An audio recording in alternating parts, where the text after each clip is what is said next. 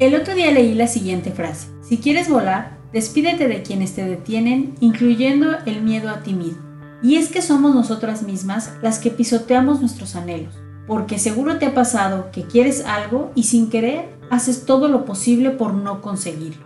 Si te la pasas saboteando absolutamente todos tus sueños y planes con miles de voces en tu cabeza y pretextos que no te dejan cumplir tus metas, debes quedarte. Yo soy María Fernández y te invito a acompañarme. Primero debemos tener claro que el autosabotaje y todas aquellas conductas que están relacionadas con él son actos inconscientes que aparecen en los momentos que pueden suponer un gran cambio en tu vida, sea del tipo que sea. Estas conductas obviamente obstaculizan metas o logros mediante automanipulaciones inconscientes. El objetivo del autosabotaje es mantenerte dentro de su zona de confort, dentro del cual todo es fácil o al menos previsible. Es también un tipo de mecanismo de defensa inconsciente a través del cual evitas posibles sufrimientos futuros, situaciones de estrés o desconocidas. La mente del ser humano es un arma de doble filo. Por una parte, nos ayuda a encontrar los recursos necesarios para vivir, pero por otra, es el lugar donde el ego quiere dominar nuestras vidas, impidiendo que actuemos desde la intuición o el corazón a la hora de conseguir nuestras metas. A veces nos hace también posponer las tareas indefinidamente debido a algún miedo. Por eso hoy te quiero dar tres consejos que me parecen súper importantes a la hora de evitar el autosabotaje y así impedir que te engañes a ti mismo.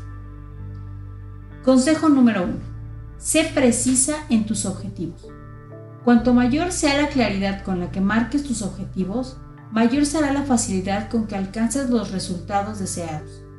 Además, debes dejar de lado el perfeccionismo, ya que este es uno de los principales enemigos de la acción. Siempre que dejamos de hacer algo es porque ganamos algo con ello.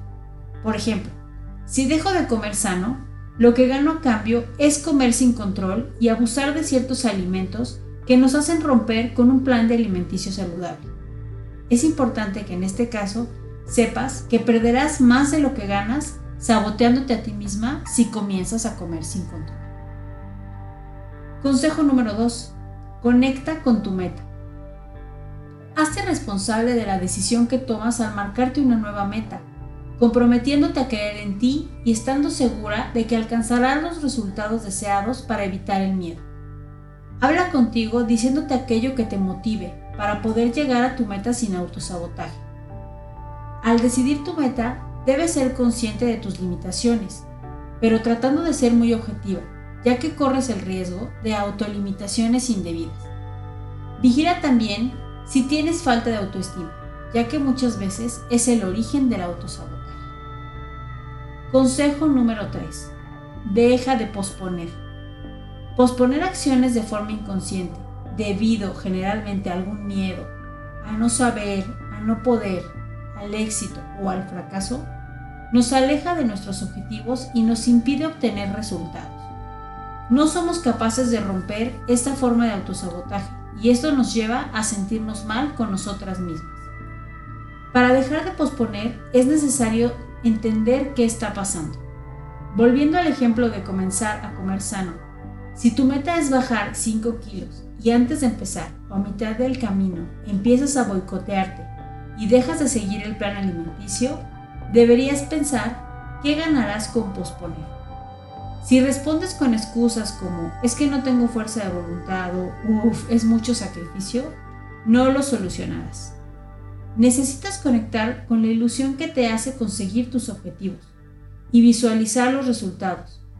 Si comparas esto con lo que ganas al comer saludablemente, Seguro que los resultados deseados tendrán mucho más fuerza y podrás avanzar hacia tus objetivos entrando en acción. Marca tus objetivos con claridad y elimina el miedo para poder alcanzar los resultados que esperabas evitando el autosabotaje. Conecta con tu meta para conseguirlo, siendo consciente de tus limitaciones reales y evitando posponer. Yo soy María Fernández y me gustaría cerrar este podcast con una frase de Winston Churchill que en lo personal me inspira muchísimo. El éxito no es definitivo. El fracaso no es fatídico. Lo que cuenta es el valor para continuar. Nos escuchamos la próxima semana.